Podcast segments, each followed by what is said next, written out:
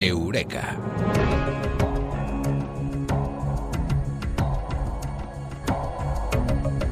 Os presentamos a una de las eh, novedades de esta temporada en La Rosa de los Vientos, Amado Martínez. Amado, muy buenas.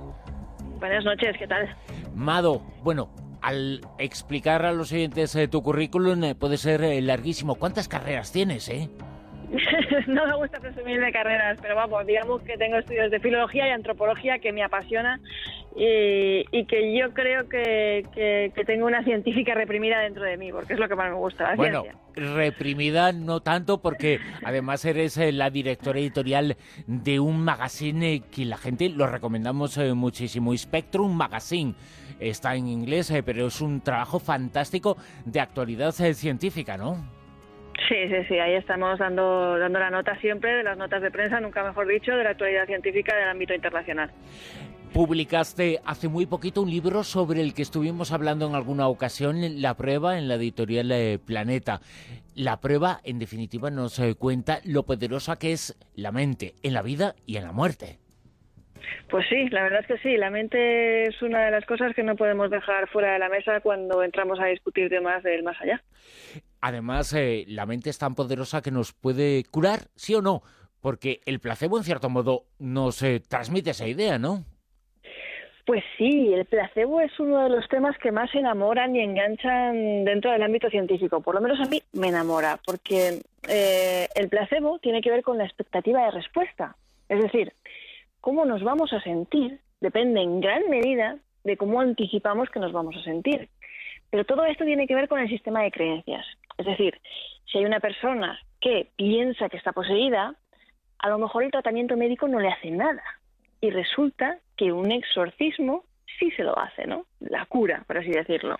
Y nosotros somos un poco así también, ¿no? Nosotros, eh, ciudadanos de una sociedad occidental, eh, que nos hemos criado con unos médicos de bata blanca, para nosotros ellos son nuestros especialistas de la salud. Confiamos en ellos, ¿no? Eh, desde pequeños pues nos han estado administrando antibióticos, pastillas, eh, inyecciones, operaciones, etcétera, y nosotros confiamos y creemos eh, ciegamente en ellos.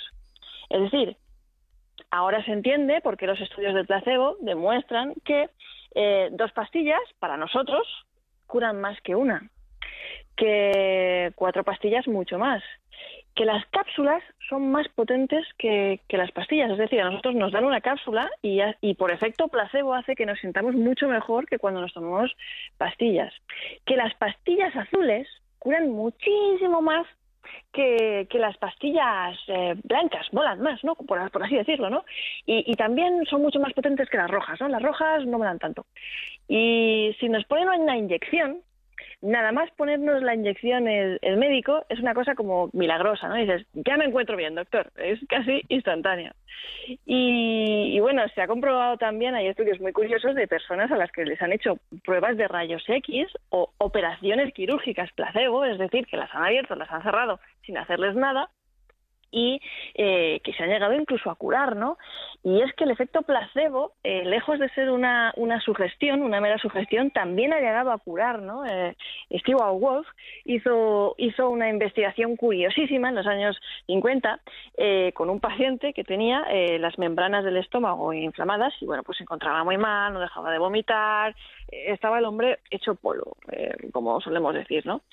Y ese médico pensó, bueno, pues voy a hacer de conejillo de indias con este hombre, voy a hacerle de conejillo de indias y le voy a dar un jarabe que se llama Ipecac, que bueno, este jarabe lo que hace básicamente es que te lo tomas y a los cinco minutos estás vomitando como un poseso.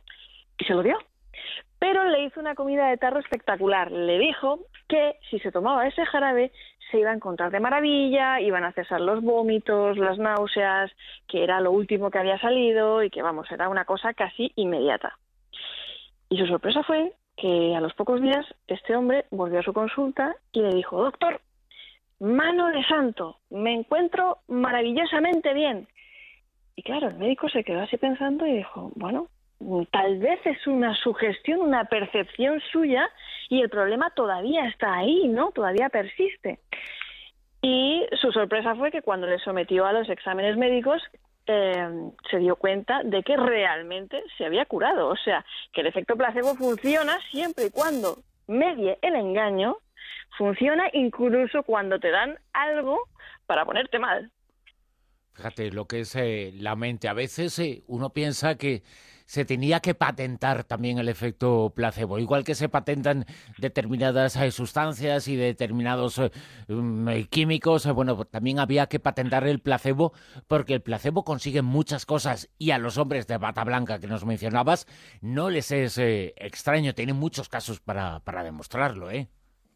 Sí, ojalá se pudiera patentar. Está comprobado que el efecto de los antidepresivos, la mayor parte del efecto, eh, reside en, el placebo y que el deporte es muchísimo más eficaz que el placebo, pero es que, eh, eh, que, los antidepresivos, perdón. Pero es que el deporte no se puede vender.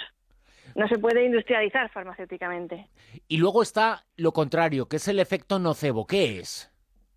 Pues el efecto nocebo, también conocido como el hermano malvado del efecto placebo, es justo lo contrario. Es decir, una persona piensa que todo puede ir bien, como decíamos en el placebo, expectativa de respuesta, y de la misma manera puede pensar que todo puede ir mal. Y cuando una persona piensa que todo puede ir mal, definitivamente puede ir mal. Es decir, se leen los efectos secundarios de una medicación que le han dado y antes de terminar de tragarse la píldora ya le están dando todos esos efectos secundarios, ¿no? Eh, los efectos de los, los, los efectos del, del, del, nocebo son realmente peligrosos porque pueden impedir que una persona mejore a pesar del tratamiento e incluso pueda llegar a morir, ¿no? se han dado casos, la antropología los ha recogido. Yo estoy ahora mismo recordando casos en algunas tribus en los que eh, pues se ha llevado a cabo un, un, ritual o algo que ellos consideraban que no debían hacer porque era tabú y se han muerto en 48 horas de miedo, Bruno de miedo, ¿no? Eh, estoy ahora mismo recordando el caso de, de un, maorí que, bueno, eh, era, una, era una mujer que había entrado en una zona donde se supone que no podía entrar, ¿no? Que estaba vedada a las mujeres. Y entró sin darse cuenta. Y cuando, bueno, cayó en la cuenta de que estaba allí, se puso súper nerviosa y, al día siguiente se murió, ¿no? Y, también le ha pasado en, en, otras tribus a gente, pues son rituales de, por ejemplo, esta persona de tal rango a tal rango de edad eh, no puede comer gallina y de repente está almorzando y se da cuenta de que le han dado gallina y en 48 horas se muere, ¿no? Y nosotros podemos pensar, bueno, esto le pasa a los de otras tribus porque fíjate cómo son, que, que pero a nosotros también nos pasa. Tenemos casos de personas a las que les han diagnosticado un cáncer terminal les han dado una fecha de caducidad, les han dicho en dos meses te vas a morir o es lo que te queda aproximadamente y se han muerto en esa fecha. Y después les han hecho la autopsia y resulta que ni tenía cáncer, ni tenía metástasis, ni tenía nada. Tenía a lo mejor un pequeño nódulo que definitivamente no tendría por qué haberle matado de ninguna manera, ¿no? Pero es que cuando una persona piensa que va a morir, todo tu organismo parece que se aboca hacia esa dirección y realmente puedes llegar a morir.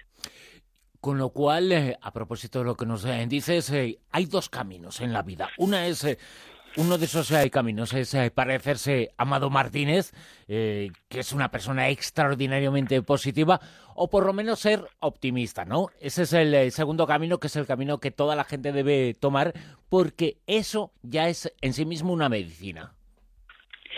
Pues sí, la verdad, tampoco me, paso de, optimista. Yo siempre digo que, que, el optimista siempre piensa que en una tormenta que, que, que, va a salir el sol y todo, no va a pasar nada y tal.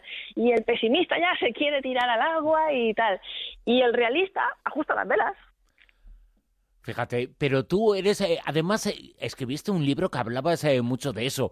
Uno de tus últimos trabajos es Neurociencia de la Felicidad porque la felicidad eh, está ahí, está en la mente y nuestros eh, mm, órganos eh, vitales y, la mente, nuestras neuronas actúan de una forma u otra y a partir de ahí pues se provocan males en, en algunas partes del cuerpo. Existe toda una guía práctica para conseguir una vida plena, ¿no?